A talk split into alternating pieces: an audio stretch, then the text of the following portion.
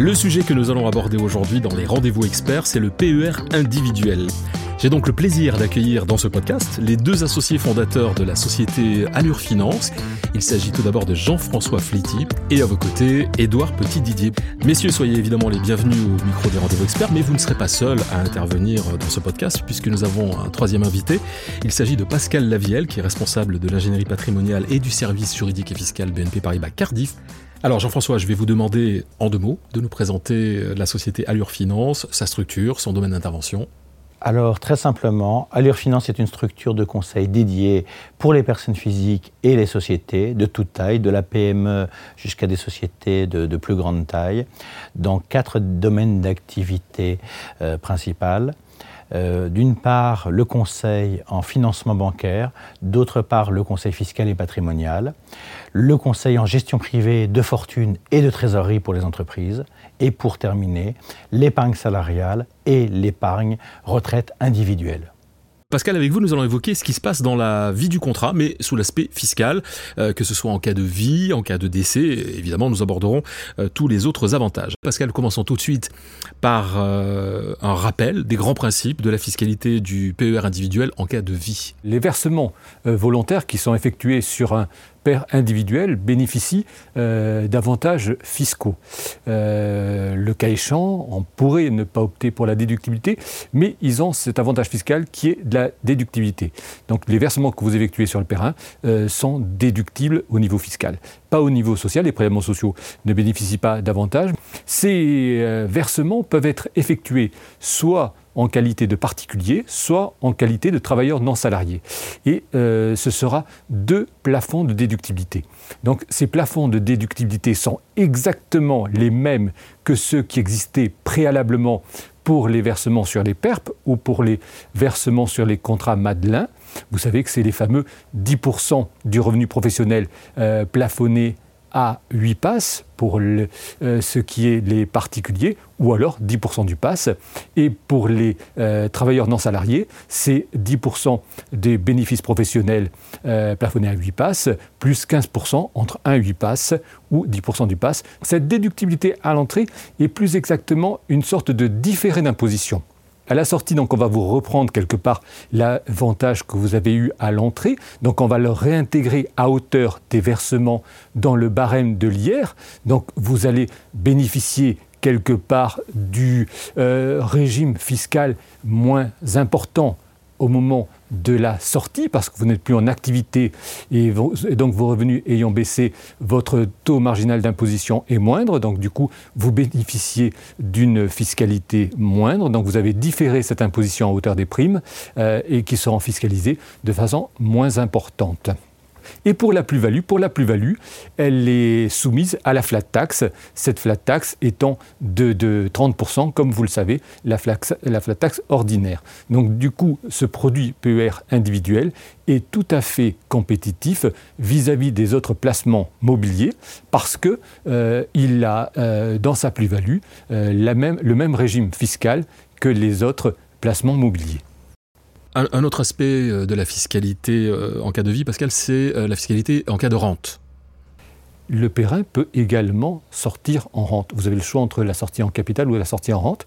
Et si vous sortez en rente, ce sera donc une fiscalité qui est celle des rentes viagères à titre gratuit sur le plan fiscal. Donc l'intégralité de l'arrérage est soumise au barème de l'IR avec un abattement de 10%.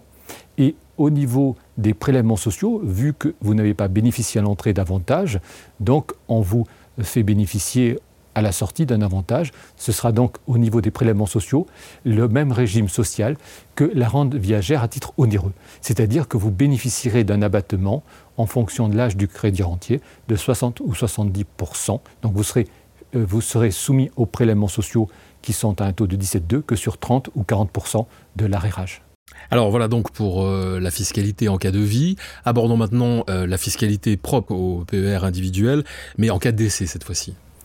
En cas de décès, si vous êtes dans un PER individuel euh, dont le sous-jacent est un contrat d'assurance vie, ce sera la fiscalité des articles 757B et 990 que l'on connaît dans l'assurance vie. Mais c'est un régime très différent de celui que l'on connaît dans l'assurance vie. Parce que pour la fiscalité du PER individuel en cas de décès, celle-ci est liée à la date du décès. Donc si vous décédez avant 70 ans, l'ensemble des capitaux sont soumis à la fiscalité du 990 qui est une fiscalité euh, qui permet d'avoir un abattement de 152 500 euros par bénéficiaire et au-delà une taxation forfaitaire de, euh, de, de 20% jusqu'à 852 500 euros et au-delà 31,25.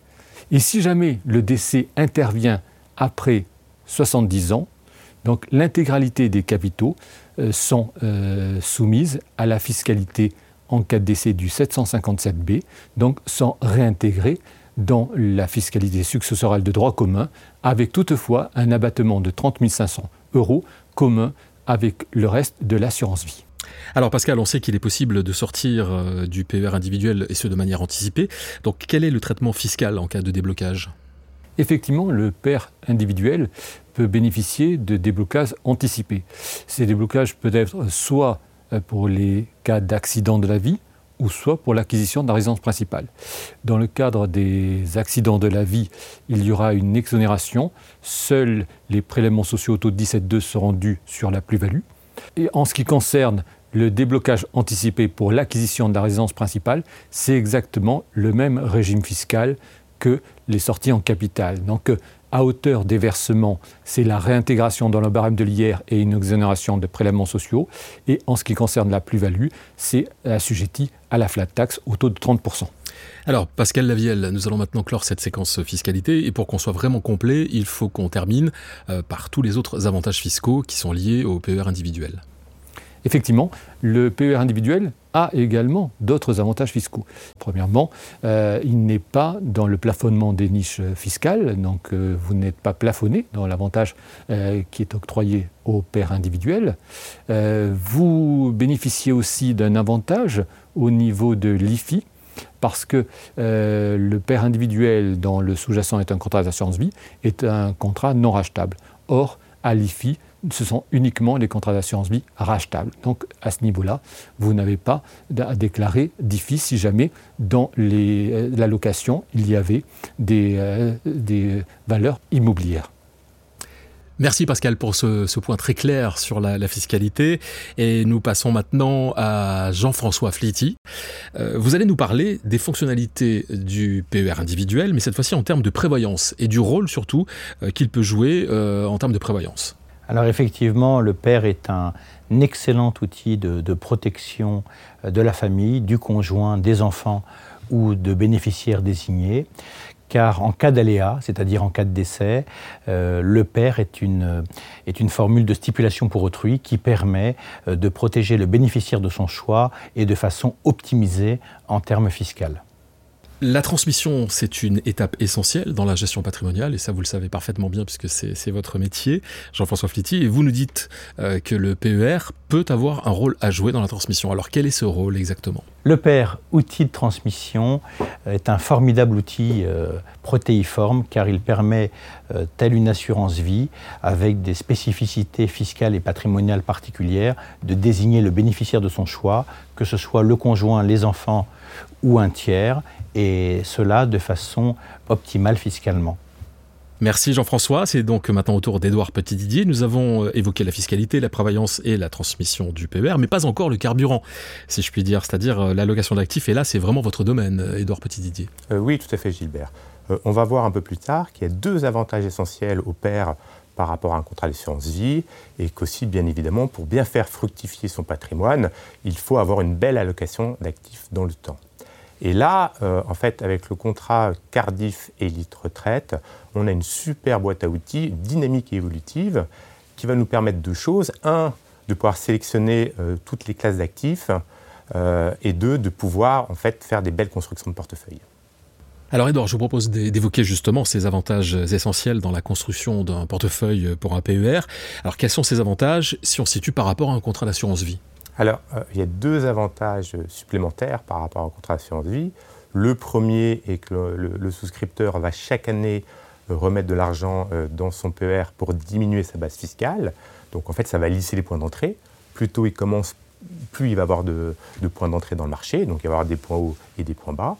Euh, donc ça c'est très bien. Et deuxième chose, comme il ne va pas pouvoir récupérer son argent avant sa retraite, sauf quelques cas euh, euh, on va pouvoir en fait lui, lui, créer un portefeuille un peu plus risqué et un peu plus dynamique. Et donc on va pouvoir travailler sur un horizon de trading beaucoup plus long.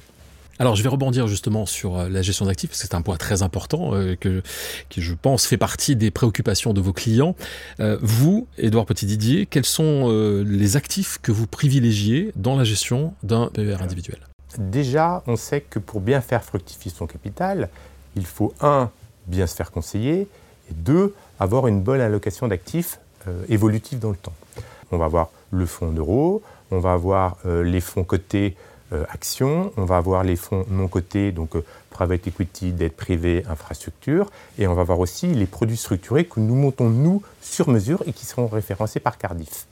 Euh, avec cette idée de, PER et d'horizon long terme, on a moins besoin ou pas besoin du fonds euro parce que le, le, client va avoir besoin de son argent dans peut-être 5 ans, 10 ans, 20 ans, 30 ans. Et donc, on va pouvoir privilégier des actifs un peu plus risqués, que ce soit donc des fonds actions, des fonds de private equity et des produits structurés.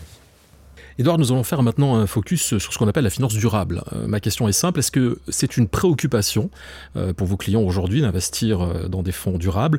Et est-ce que c'est une proposition que vous faites régulièrement dans le cadre de la gestion patrimoniale? Alors, bien sûr, chez Allure Finance, on se préoccupe de, la finance durable. Bien sûr, nos clients s'y intéressent aussi. On voit tout ce qui se passe aujourd'hui, tous les effets climatiques qu'il y a aujourd'hui. Euh, après, on est un peu contraint par l'offre, donc on ne va pas non plus sélectionner que des fonds euh, dits ESG, ISR, mais on va pousser en fait euh, nos partenaires à intégrer les meilleurs fonds quand ils n'y sont pas, et donc ça va faire partie de notre allocation type. Est-ce que vous sentez chez vos clients une appétence à ce type de fonds ou finalement les clients ne sont pas plus que ça intéressés par les fonds ESG ou autres? Alors, ils sont intéressés, ils n'y comprennent pas grand-chose pour la plupart. Mais à la fin, ce qui les intéresse quand même, sur la partie financière, euh, c'est quand même euh, la valorisation de leur épargne. C'est ça. Il faut, on peut donner du sens, mais il faut quand même que ça rapporte. Oui. Et si en fait les fonds ESG, euh, e ISR enlèvent trop de secteurs ou de titres, là, ça donnera moins de sens à leur épargne. Le PER individuel connaît un succès phénoménal depuis son lancement. Alors Jean-François et Edouard, j'aimerais connaître euh, votre point de vue sur ce marché. Euh, est-ce que c'est pour vous un vrai vecteur de développement euh, pour un cabinet de gestion patrimoniale? Et surtout comment vous êtes allé sur ce marché? Depuis toujours, l'épargne salariale, l'épargne retraite font partie des piliers de, la gestion chez Allure Finance. Donc on n'a pas attendu la loi Pacte et la création du PER-IN pour s'intéresser à l'épargne retraite, mais dès le départ, nous avons commencé à promouvoir aussi bien le PERP que le contrat Madelin.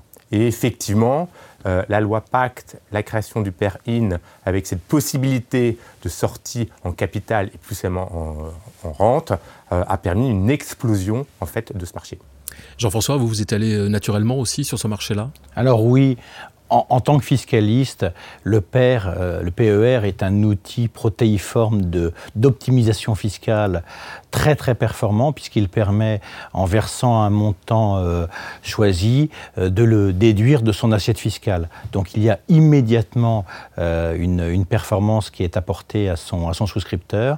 Et puis par ailleurs, les déficits des régimes de retraite par répartition forcent, nous, nous forcent individuellement et collectivement à aller individuellement à choisir la capitalisation et donc à alimenter des, enveloppes qui s'appellent le PER, qui sont des enveloppes à la fois de prévoyance, de protection de la famille et bien entendu euh, de, sortie en capital. Est-ce que vous avez senti une vraie prise de conscience de la part de vos clients euh, sur justement ce sujet de la retraite individuelle? Et est-ce que du coup euh, le PER individuel a répondu à des besoins et à des attentes très particulières? En, fait, le, PERP répondait déjà à des besoins. le PER répond encore plus à des besoins. Et c'est vraiment la grosse différence, c'est vraiment ce passage sortie en capital qui fait que historiquement 50% de nos clients voulaient du PERP à cause de la rente. Aujourd'hui, 100% de nos clients veulent du PERP.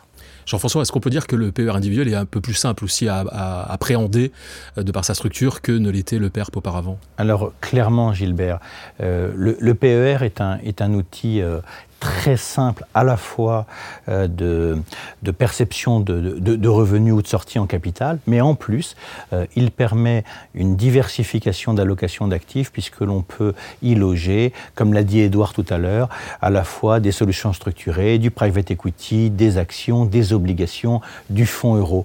Donc en fait, c'est un outil à la fois extrêmement large, à la fois pertinent, fiscalement, patrimonialement et financièrement. Et en termes de business, c'est un bon moyen aussi de développer l'activité d'un cabinet, d'une société comme, euh, la vôtre, à leur finance en l'occurrence? Euh, Oui, tout à fait. En fait, euh, c'est très bien pour l'acquisition client. Beaucoup de clients peuvent arriver sur une première solution qui va être la création d'un père ou le transfert d'un père et du doigt Madelin avec la création d'un père. Alors ce qu'il faut, euh, faut également euh, pour, pour compléter, c'est expliquer qu'aujourd'hui, euh, il y a une sensibilisation de l'opinion, que l'on soit profession libérale, cadre dirigeant, salarié, gérant de société, à sa retraite future et à sa diminution. Et pour y pallier, le père est un des meilleurs moyens car on y verse un montant tous les mois ou une fois par an, et ça permet de compléter ce que l'on aura, ce que l'on pourra percevoir à la retraite en une ou plusieurs fois. Est-ce que vous avez déjà identifié le client euh, type, je dirais, qui s'intéresse au Perrin aujourd'hui?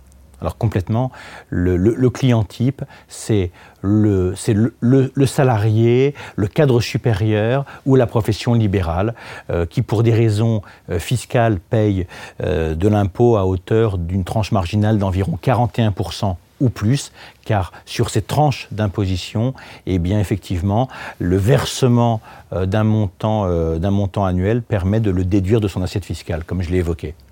Donc il y a un effet fiscal immédiat. Est-ce que le PER est beaucoup plus stable en termes d'encours, en termes de gestion? Est-ce que du coup, ça vous permet d'avoir une gestion plus facile aussi euh, du contrat de vos clients? Alors clairement, en fait, nos clients euh, qui euh, souscrivent ou versent régulièrement sur leur plan d'épargne retraite le font dans une logique longue, comme l'a dit Edouard, et en fait ne font qui versait euh, l'abondement de l'année. Et en fait, on ne voit pas de retrait pour une, pour une raison simple, c'est que le retrait n'est possible qu'à partir de l'âge légal de la retraite.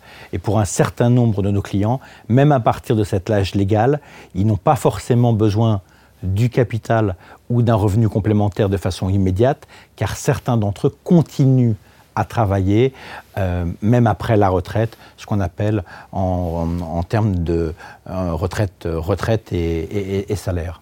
Eh bien, messieurs, nous sommes arrivés au terme de ce podcast consacré aux différents aspects du PER individuel vu par des gestionnaires patrimoniaux. Alors, merci, messieurs, à très bientôt. Et merci à vous d'avoir euh, suivi ce nouveau numéro des rendez-vous experts. Alors si vous avez aimé ce podcast, partagez-le, commentez-le et n'hésitez pas à nous faire part des sujets que vous aimeriez que nous abordions ensemble. Vous pouvez le réécouter sur les comptes Cardiff, YouTube, LinkedIn et Twitter et sur les plateformes Apple Podcast, Spotify et Ocha.